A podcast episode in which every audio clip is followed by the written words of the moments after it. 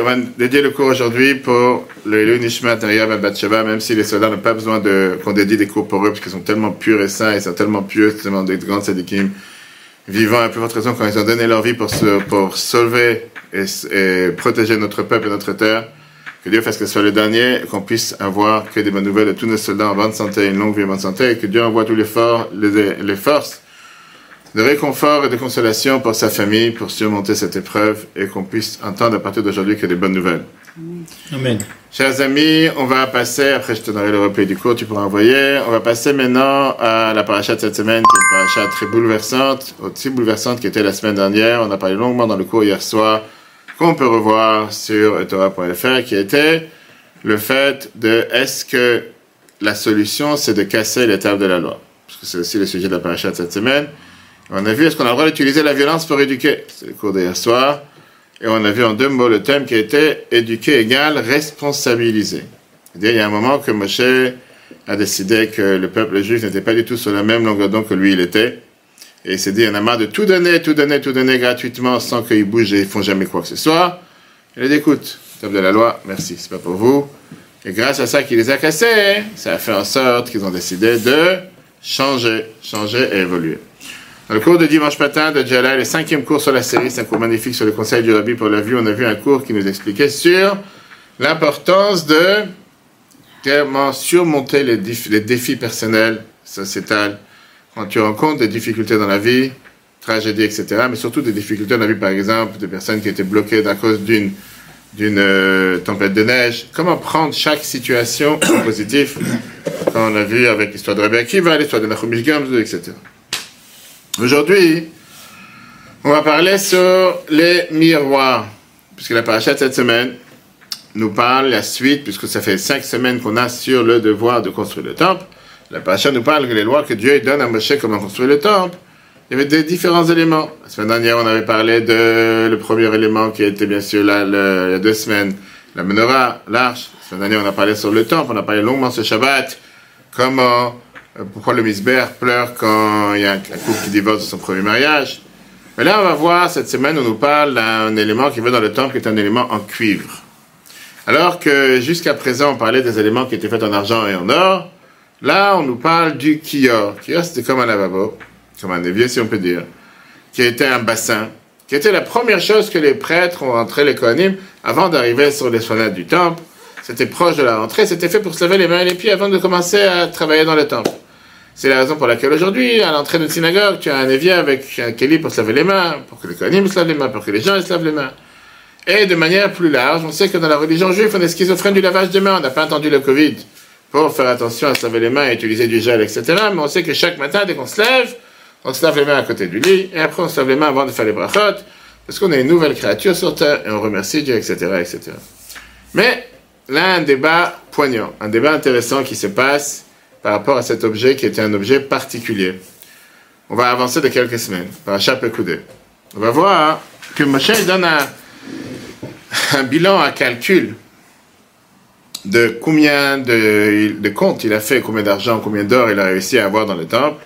Et là, il ne dit pas combien de cuivre ils ont utilisé. Même si aujourd'hui c'est une matière première volée en France par les délinquants sur les réseaux ferrés ou quoi que ce soit. Mais il ne dit pas combien de cuivre il a ramassé pour le temple. Moshe te donne le bilan des rentrées, des sorties. Et il te dit euh, combien de cuivre il a utilisé, bien sûr, pour le temple en général, préparer les différents autres ustensiles, mais il ne dit pas combien de cuivre a été utilisé pour le kior, pour ce fameux bassin. Rachid explique que Moshe, il était dégoûté, chapitre 38, verset 8, de ce cuivre, il n'a pas voulu faire attention à ce cuivre. L'histoire, c'est quoi? C'est quand Dieu lui a demandé de ramasser tout l'argent possible pour pouvoir construire le temple. Chacun, il a donné tous les trésors qu'ils avaient. Les femmes ont décidé de donner ce qu'ils avaient de plus précieux. Et c'était quoi ce qu'ils avaient de plus précieux à l'époque? C'était les miroirs dans lesquels ils se maquillaient, dans lesquels, je sais pas si Sephora ou n'importe quelle autre marque qui existait à l'époque, mais c'était les, les, miroirs dans lesquels ils se maquillaient, ils se faisaient belles pour leur mari, etc. Et Moshe, il a dit quoi? Un tel objet, on va utiliser dans le temple, un tel objet qui est fait pour attirer, va savoir séduire, etc. C'est pas apte à avoir quelque chose pareil dans le temple, c'est dit n'importe quoi, j'en veux pas. Dieu vient. Et Dieu, il étonne Moshe de manière, on dire avec à 180 degrés à l'opposé. Et Dieu lui dit la phrase suivante accepte les miroirs, qui elu chavivin alay minakol, parce qu'ils sont plus admirables sur moi que tout le reste. Pour moi, l'objet principal du temple, le meilleur objet du temple, c'est les miroirs des femmes. Pourquoi? Parce qu'à travers ces miroirs, les femmes, ont pu avoir des enfants en Égypte. Quand leurs maris arrivaient fatigués des travaux forcés, et ils n'avaient pas d'espoir d'avoir des enfants quoi que ce soit, les femmes faisaient à manger, ils leur donnaient à manger, ils prenaient les miroirs et ils se montraient comme elles étaient plus belles que leur mari. Et grâce à ça, ils avaient des rapports et ils avaient des enfants. C'est ce qui est écrit dans le Parashavaya qu'elle va ya cet akiyot de Choshet, de Marot Atzavot, qu'on parlait de ces miroirs qui étaient faits en verre, et c'est grâce à ça que le peuple juif a construit, etc. Débat entre Moshe et Dieu. Là, la question, elle est, comment tu peux avoir un tel débat qui c'est totalement l'opposé? Moshe te dit, c'est abominable, c'est dégoûtant, et Dieu te dit, c'est magnifique, c'est la plus belle des choses. Comment quelque chose que aux yeux de Moshe, c'est l'antithèse même de construire un temple, et pour Dieu, pas seulement que c'est apte, mais c'est la plus belle des choses, même encore plus beau que l'or et l'argent, pierre précieuse. Il y a quelque chose qui ne va pas ici. Rabbi, dans un merveilleux discours, écoute Sichot 6, page 197, il vient et te donne ici une mission pour la vie. Et il te dit clairement que tu ne peux pas avoir une passion pour servir Dieu, faire ce que Dieu attend de toi, si tu ne comprends pas le message que dans la paracha cette semaine. Très, très riche. Et la question, c'est une question générale. Qu'est-ce qui est appelé la Gdusha? Qu'est-ce qui est appelé la sainteté? Quel est le summum de l'épanouissement religieux qu'une personne peut avoir? Est-ce que je dois vivre dans un monde qui est un monde de pureté, un monde propre, un monde qui a que le bonheur, un monde qui a que la divinité sur terre? Ça, c'est l'extase, ça, c'est le meilleur. Ou bien mon devoir, c'est d'amener la divinité, la sainteté, la pureté à un endroit où il n'y en a pas. Par exemple, le 77. Ah ben. En deux mots, est-ce que, si on résume en une phrase, est-ce que je dois expériencer la Gdusha ou bien je dois la fabriquer, je dois la créer? C'est tout un autre monde. C'est comme si j'allais te demander, Qu'est-ce qui est plus beau sur Terre? D'être sur les Alpes les plus hautes, je sais pas à combien de mètres les gens ils sont partis cette semaine dans les, dans, chercher la neige et quoi que ce soit, avec des esplanades vertes, de, de pas artificielle comme en Chine, mais réelle, pas de la neige artificielle, etc., et de se sentir rien face à la nature, ou bien de prendre un morceau de terrain qui est plein de boue, qui a rien à l'intérieur, et que les gens ils perdent là-bas leur temps et qu'ils perdent leur vie de faire de là-bas un parc magnifique. En deux mots, est-ce que tu préfères des gens qui sont calmes, qui aspirent à avoir un monde de tranquillité, ou tu aspires à avoir des gens qui sont ce qu'on appelle des constructeurs, des startups, des gens qui sont des bâtisseurs, des gens qui transforment, et des gens qui n'aiment pas juste profiter de ce qui est, tu vois, la pelouse, tu vois, la montagne, elle n'a pas bougé depuis mille ans, elle ne bougera pas depuis mille ans, elle reste la même, et tu peux la regarder pendant encore mille ans, elle ne bougera pas non plus. Bien prendre un endroit où il n'y a rien, où il y a absolument il n'y a aucune avance, il n'y a rien d'intéressant et de transformer ce monde. Et le qui t'explique que ce sont deux approches qui sont contradictoires. Ces deux approches qui ne vont pas ensemble, ces deux approches qui ne sont pas seulement révolutionnaires. Parce que quelqu'un qui aspire à avoir ce qu'on appelle une divinité pure, qui aspire à être rapproché de Dieu au niveau le plus élevé, ne peut pas valoriser qu'est-ce que ça veut dire avoir affaire avec le noir, avoir affaire avec l'obscurité. Parce qu'il se dit que la beauté naturelle est beaucoup plus belle qu'une beauté découverte. Une beauté naturelle, tu as des gens, des femmes qui ne font pas de chirurgie plastique, qui mettent pas de maquillage, et qui sont belles de nature. Et tu as des gens qui te dit que pour être beau, il faut forcément mettre des kilos de maquillage tous les jours, et de chirurgie plastique, etc. Il va te dire, c'est très simple. Beauté naturelle, c'est mieux que d'avoir un endroit qui est totalement abandonné, qui était capable de rien faire là-bas. Prenons Israël, il y a 80 ans et tout d'un coup le transformer en un endroit où tu as des tours de tous les côtés, des magasins de tous les côtés. Bref, que tous les déserts que tous nos ennemis ont eu pendant 2000 ans, qui ne savaient pas quoi faire avec, on était capable de transformer en un endroit le plus beau du Moyen-Orient. Mais ces gens-là te disent, la beauté naturelle ne va jamais arriver à, même si tu vas pouvoir transformer quoi que ce soit, tu vas jamais arriver à avoir la finesse de la beauté classique, la beauté naturelle. Maintenant, de l'autre côté, tu as celui qui est ce qu'on appelle un entrepreneur. Celui qui adore, et qui pas seulement il adore, mais qui valorise les changements. Et lui, il se dit que la beauté naturelle n'a aucune valeur. Ce qui est le plus beau, c'est quoi? C'est ce qu'on appelle la créativité. Qu'est-ce qui est inattendu? Être capable de prendre des matières premières, un plastique, et d'en faire de ça le meilleur appareil. Être capable de prendre du cuivre et en faire de ça la meilleure chose. Être capable de prendre quelque chose qui est comme du fer ou du métal et transformer quelque chose, il fait ça, c'est ça, c'est quelque chose qui est magnifique. Ou bien, tu vas prendre dans le monde culinaire la même chose. Gens que je prends la matière première, je prends un citron, je prends la chose, regarde le gâteau que je te sors, regarde C'est pas juste je te prends le citron, je te coupe un morceau. C'est quelque chose de totalement différent. Moshe était un homme de Dieu. Moshe, ce qu'on appelle, était beaucoup plus proche du monde d'en haut que le monde d'en bas. Donc pour lui, c'était quoi? C'était quoi le but de construire le temple? Construire l'arche de Noé. L'arche de Noé, c'était l'ambassade de Dieu sur terre. Tu rentres là-bas, tu oublies d'où tu es venu. Ah, l'extase, le septième ciel. Tu vois la divinité, tu expériences la divinité. Tu vois le monde le plus élevé de ce que tu vois ce monde. Donc Moshe, pour lui, il était dégoûté de voir des miroirs de femmes. Il s'est dit, ça n'a rien à voir, c'est quelque chose qui est bas, qui est grossier, qui est matériel. À la rigueur, la beauté naturelle est beaucoup plus beau que d'avoir une femme qui est maquillée avec deux kilos de maquillage sur la figure. Et donc il s'est dit, ça a à faire beaucoup plus avec un domaine qui est totalement contraire. Et il dit au contraire, c'est la raison pour laquelle on a construit le temple, pour s'enfuir de tout ce monde qui est cette créativité qui n'est pas naturelle. Je préfère les choses qui sont naturelles que quelque chose qui n'est pas naturel. Quelque chose de naturel, c'est beaucoup plus important pour moi. Moi, j'aime la pureté divine. J'aime les arbres, j'aime, je le, la, la, la, naturelle, officielle. Je n'ai pas besoin d'avoir du, du fabriqué où il y a eu, on va dire, la main humaine à l'intérieur. C'est vrai que tu as des gens qui te disent, je préfère avoir un poivron, une tomate, regarde comment elle est belle, magnifique, comment elle pousse sur l'arbre. Il n'y a aucun humain qui a mis sa main à l'intérieur. Tu as quelqu'un qui préfère avoir, il te dit, un poivron, une tomate n'a aucune valeur. Si tu es capable de retransformer, de retravailler le produit, c'est beaucoup mieux. Dieu, vient. Et Dieu, dit, monsieur, je ne suis pas d'accord avec toi, cher ami. Dieu, dit, tu sais quoi? Moi, je préfère ce deuxième produit. Moi, je préfère la créativité. Moi, j'aime pas les choses naturelles. Au final, c'est Dieu qui a tout créé. C'est Dieu qui a créé le monde et c'est Dieu qui a créé. Mais Dieu dit pas seulement que ces miroirs peuvent rentrer dans le temple. Ça, c'est l'essentiel du temple. Pourquoi? Parce que l'idéal, pourquoi j'ai créé le monde, c'est pas pour s'enfuir du monde. C'est d'être constamment en créativité, constamment en train de renouveler, en train de chercher le renouveau, la capacité de pouvoir se réinventer sans fin. Et ça, c'est ce que je veux, ce qui se passe dans mon monde. Ne pas accepter les choses comme la routine, la norme, c'est comme ça, on continue, on fait Shabbat, mais les filines.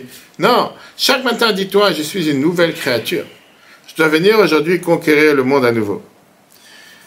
Maintenant, Dieu a dit à Moshe, le Mishkan, moi j'en ai pas besoin. Le temple, c'est pas pour moi. Je n'ai pas besoin d'une résidence, je n'ai pas besoin de résidence secondaire pour pas payer des impôts ou quoi que ce soit. Dieu a dit, c'est pour vous. Comment vous me construisez un temple par ça, vous prenez les choses qui sont les plus chères à vos yeux et vous les élevez. Et dans, ce, dans, ce, dans cette époque, à l'époque, c'était quoi? Tu résumes ça autour des miroirs des femmes. Les femmes ont pris quelque chose. Qu'au départ, dans la maison, c'était fait pour augmenter le plaisir, pour montrer qui je suis, je suis plus belle que toi, grâce à ce miroir, etc. Et dans ces moments-là, les plus difficiles de l'esclavage en Égypte, ils étaient capables de donner leur vie pour pouvoir amener sur terre un corps, un enfant juif. Alors, c'est vrai que quand tu mets les deux sur la balance, tu ne pas comparer. Un Sefer Torah, ça a une énorme sainteté. synagogue, c'est quelque chose de très saint. Une mezouza, c'est quelque chose qui est kadosh. Mais la spécialité des miroirs, c'est que ça peut raccorder des mondes. Tu veux dire, Dieu dit à Moshe, moi j'ai tout ce qu'il faut dans le monde d'en haut. Mais j'ai une chose que j'ai pas. Le fait de me surprendre. Ça, c'est ce que j'attends. En deux mots, je préfère avoir quelqu'un qui est capable de créer une start-up et qui est capable de faire entrer une meilleure version de lui-même. Ne pas se dire, ça c'est ce que je peux faire, ça c'est ce que je sais faire, que j'ai une route déjà tracée depuis le départ, mais qu'il est capable de se réinventer à nouveau chaque jour. Qu'il est capable à chaque fois de se dire, je ne prends pas les choses comme un dû, je ne prends pas les choses comme, ah oui, j'ai grandi dans une maison religieuse, pour ça je mets les filets tous les jours, bref, comme ça j'ai ma routine jusqu'à la fin de ma vie, et la vie est morte. Je raconte plusieurs fois, quand j'étais en 94 à Munich, on était en train, non, pas 94, c'était 96, je crois, on est parti voir tous les pays des Balkans, on a envoyé par la centrale à New York pour aller visiter tous ces endroits, Bosnie-Herzégovine, euh, Serbie, Croatie, à l'époque, avait pas Shluchim à l'époque. Donc on a dû atterrir en Allemagne. Atterrir en Allemagne, c'était le seul endroit où ils étaient prêts à nous donner une voiture avec Europcar de location qu'ils allaient assurer dans tous les pays qui étaient en pleine guerre. C'est tout ce qui est les Balkans qui étaient divisés en cinq pays, etc. Parce que tous les autres pays ne voulaient pas l'assurer. Ok. J'arrive à Munich le matin, on était parti à Betrabat une synagogue juste en face de l'endroit où il y a un quartier où tu as le balcon où Hitler était tenu en 1933, je crois. Il a fait son premier discours avec sa première vision. Le travail est juste en bas. Tu vas dans la synagogue le matin, la prière c'est à 7h moins 12. Pourquoi pas moins 10 Pose pas de question. C'est Munich, c'est l'Allemagne, on appelle ça des gens des yekets, c'est des gens qui sont. C'est des glaçons. Mais oublie, ça c'est le décor. Tu rentres, tu dis, excusez-moi, toujours je raconte toujours. 20-25 personnes le matin, t'as pas un chat mort. Tu rentres, il y a 25 personnes sur personne dit bonjour, personne salue. Tu n'entends pas un prière, tu n'entends pas quelqu'un qui prie avec du cœur, rien. Des morts, des glaçons, des morceaux de glaçons. On va dire à la rigueur, c'est des gens qui te disent où ils sont sortis de leur tombe, où ils sont dans leur tombe, où tu te demandes s'ils sont vivants. Et ça dure comme ça une heure. Prière, rien. Repart de la même manière. À la rigueur, on, dirait que c'est, c'est un automate, c'est un robot. Il n'y a pas de vie. Moi, je suis pas en train de critiquer. C'est la manière de faire, tant pis. Dieu te dit, moi, ce que j'attends, j'ai quelqu'un qui vit dans ce monde. Quelqu'un qui a des pulsions, quelqu'un qui a des envies, quelqu'un qui a des désirs. Quelqu'un qui se bat tous les jours pour faire ce qu'il faut. Pas que tout est facile. Je, je, je, comme je suis formaté d'une manière que je me lève, je lève les mains, je fais les brachot, je mets les tefillin. Tout est, tout est, c'est une routine qui est un automate qui sert absolument à rien et qui ressent pas du tout la vie et la chaleur et l'importance de ce qu'il est en train de faire. Je parle de quelqu'un qui est coléreux, qui a des pulsions, qui a des envies, qui a de la jalousie, qui a des attirances vers le matériel, qui a des attirances vers différents soucis qu'il y a dans la vie, mais le moment qui arrive, c'est le moment dans lequel il se dit, tu sais quoi, je suis juif, je dois agir, et on a vu ça malheureusement depuis le 7 octobre. Combien de nos frères et sœurs ont décidé, c'est le moment de venir se battre pour notre pays, sauver notre terre? Personne leur a demandé, c'était pas obligé. C'est pas forcément qu'ils étaient appelés. Combien qui venaient de quitter, qui n'étaient pas appelés, qui se sont dit non, je veux absolument être présent. Où tu vois ça dans le monde?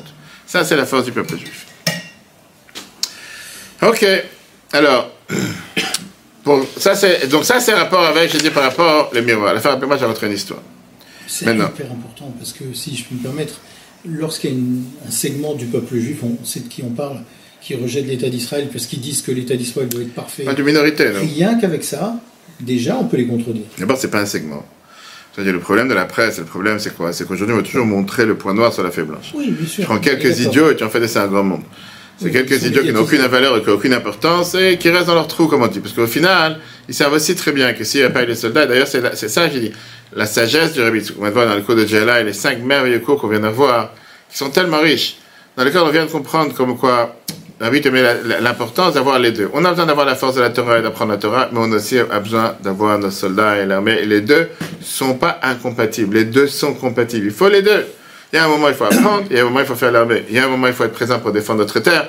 Il y a un moment, il faut prier. Et les soldats eux-mêmes te disent qu'il faut les deux. Maintenant, quand tu dis ceux qui te disent non, la terre, on n'a pas besoin, on n'a pas besoin de se faire là, mais ou bien on n'a pas besoin de notre terre, etc. Je parle pas de, je parle de, ces, de ce courant religieux et des courants Touré qui disent que Israël doit être parfait. D'abord, c'est pas des religieux, parce que quelqu'un qui est religieux ne peut pas renier le fait que Dieu a donné la terre au peuple juif. Donc ils se disent religieux. Oui, c'est comme beaucoup qui te disent qu'ils sont islamistes, mais ils ne sont pas forcément, c'est pas de quoi ils parlent. Passons au deuxième point.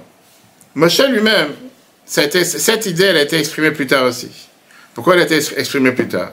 On dit que Moshe lui-même a vécu avec la divinité. Pas seulement il a vécu avec la divinité, Moshe était même plus élevé que tous les autres prophètes. La Gemara Yevamot, page 49b, te dit la fameuse phrase que Moshe il a eu la prophétie avec ce qu'on appelle la Speklaya Meira. Speklaya Meira veut dire qu'il a pu voir les choses à travers, pas avec un miroir où tu as ce voile qui est caché derrière, qui cache la vue de ce qui se passe à travers, mais il voyait la divinité comme s'il n'y avait pas de voile, il n'y avait absolument rien qui se passe. Très bien. Agmara te dit que la différence entre Moshe et les prophètes, c'est que les prophètes, ils ont eu la divinité, euh, la prophétie envers Dieu avec une aspaklaya, en deux mots. C'est comme un miroir, c'est caché, c'est voilé à l'extérieur, à l'arrière, pardon. Alors que Moshe, il voyait les choses à travers, comme s'il n'y a aucun voile. Très bien. Quelle est la différence entre les deux? Un verre, quand tu regardes sur un verre, l'avantage c'est que tu vois les choses de manière claire, de manière précise. Mais le désavantage, c'est que tu vois seulement ce qui se passe à travers, tu vois pas ce qui se passe derrière. Parce que par définition, il n'y a pas de reflet, puisqu'il n'y a pas de reflet. Donc tu vois clair, ça voile pas, ça cache pas.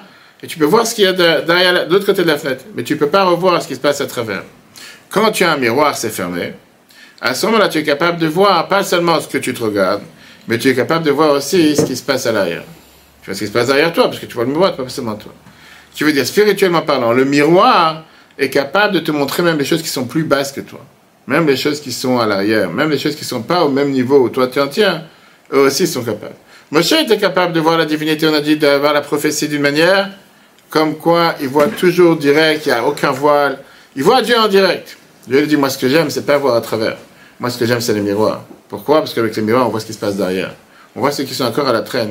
Et ça, c'est ton devoir. Ton devoir n'est pas seulement de penser à ce qui tout va bien, ce que pour eux c'est la norme de faire ce qu'il faut. Ça c'est une chose.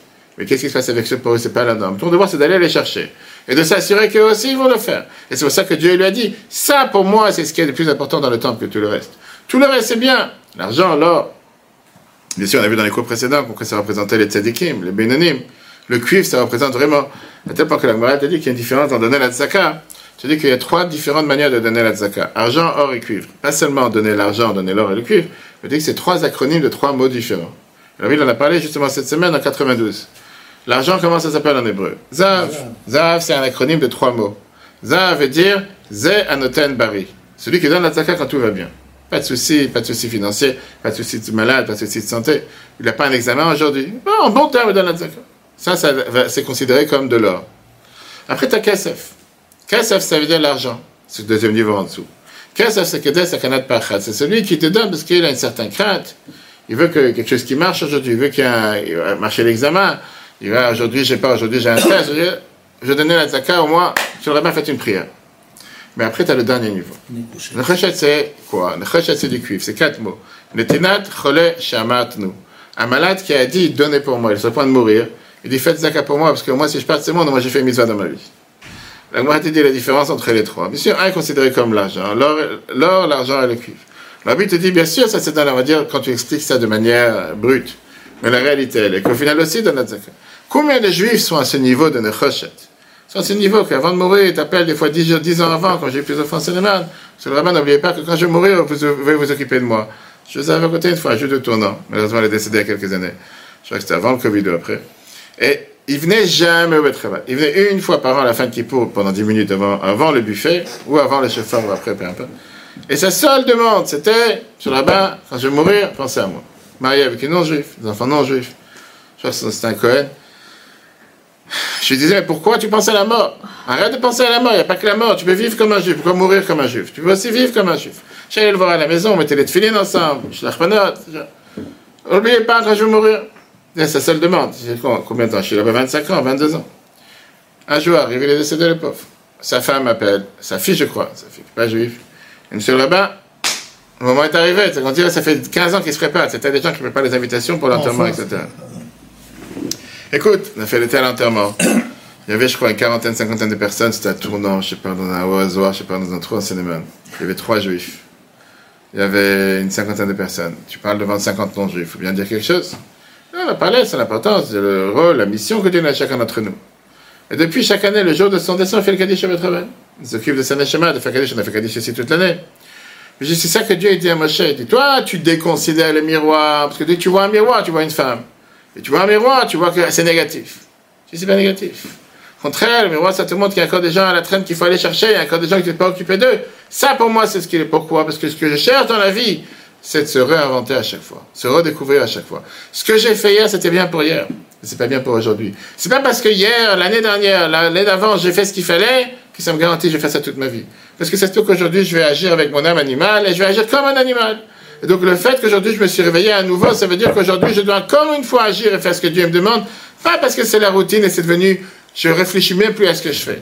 Comme j'ai chaque fois aux enfants bar mitzvah, que Dieu fasse que 20 ans, 30 ans, 40 ans après ta bar mitzvah, tu mettes les tefilines tous les jours. Comme le premier jour de ta vie que tu as mis les tefilines, que tu avais cette excitation, que c'était merveilleux, que tu as fait tellement attention à ton sac de tefilines, de tefilines, que ça continue comme ça toute ta vie, pas juste le premier jour et après.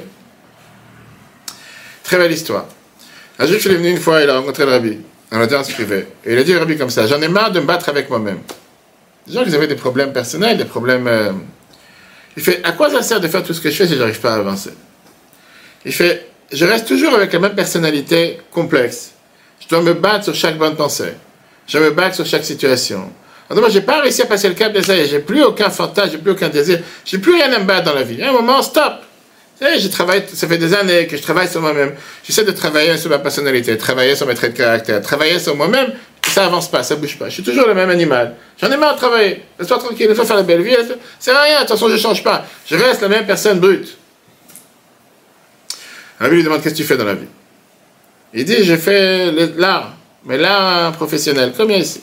Pas juste l'art simple, des tableaux Picasso, Marc Chagall, tu vois, un truc, euh, des millions, des millions. Pas pour jeter des potes de sauce tomate dessus, mais comme ça. Il dit, je vends des, je vends des tableaux à des millions de dollars de tableaux et qui sont, je vends ça à des familles richissimes dans le monde. Des rois, des trucs. Je me dire, raconte-moi une histoire, une vente que tu as fait récemment. Et il dit, j'ai vendu un tableau à 10 millions de dollars. C'était un tableau qui montrait la coucher du soleil merveilleux et qui montrait comment tu as un enfant, un garçon et une fille qui marchent sur le bord de mer à côté du coucher du soleil. 10 millions de dollars. Rabbi dit, je te demande une question. Pourquoi les gens sont prêts à payer une telle fortune pour un tableau, pour une art? Tu aurais pu envoyer un photographe professionnel sur le port de mer qui va prendre un garçon et une fille qui marchent face au coucher du soleil. Et la photo elle coûterait un dollar. À l'époque, tu avais encore Kodak, tu avais encore négatif, etc. tu sortais, tu imprimais. Fais surtout, là, entre nous parlant, la photo, elle est beaucoup plus précise que là, que la peinture.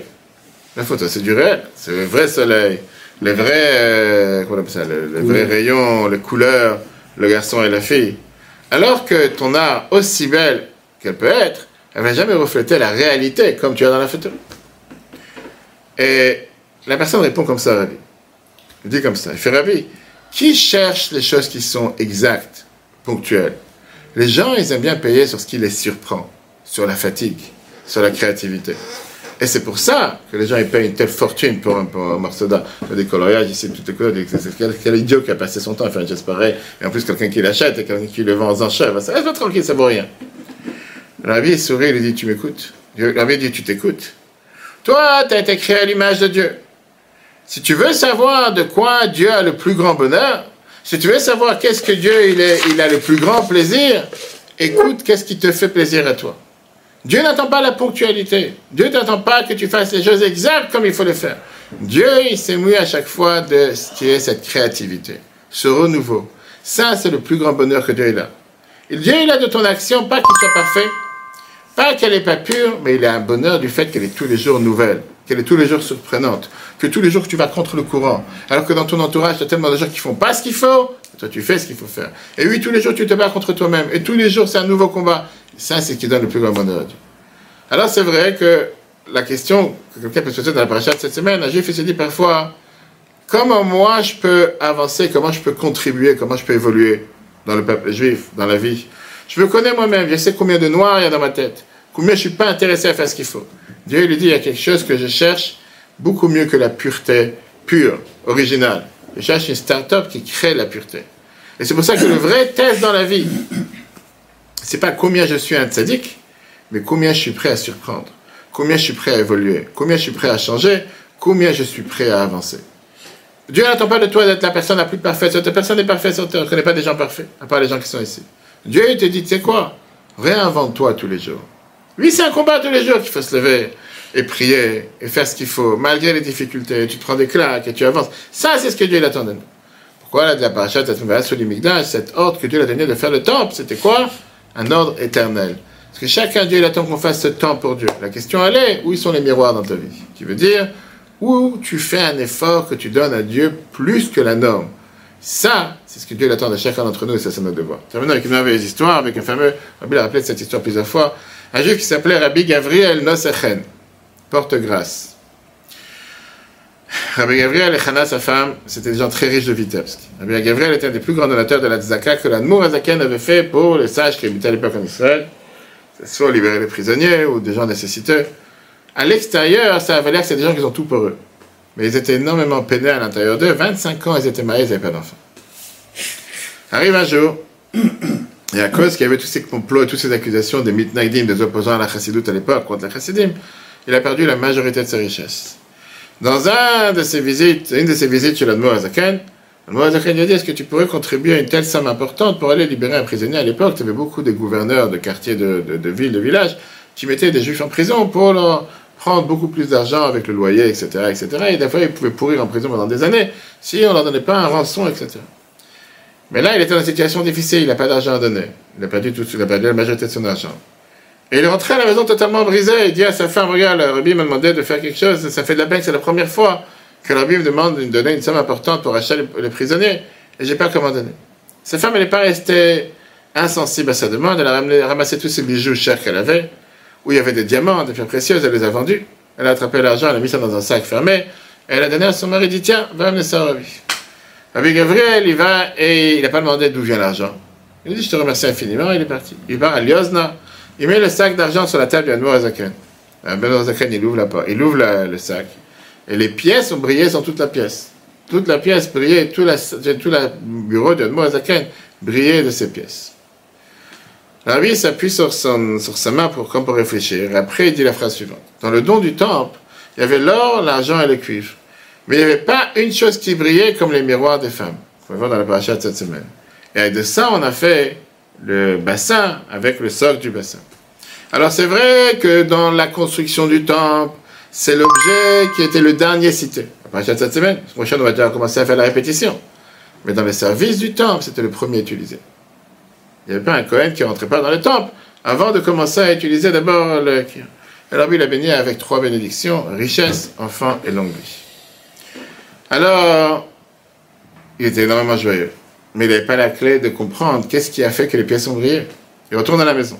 Il demande à sa femme, qu'est-ce qui a fait que les pièces, pourquoi les pièces ont brillé Ils ont mis un produit, ils ont mis de la gélatine animale, je sais pas, de la gélatine chimique, tu as fait venir de Chine. Qu'est-ce qui se passe?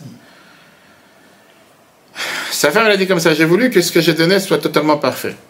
Donc après, j'ai reçu l'argent des bijoux que j'ai vendus.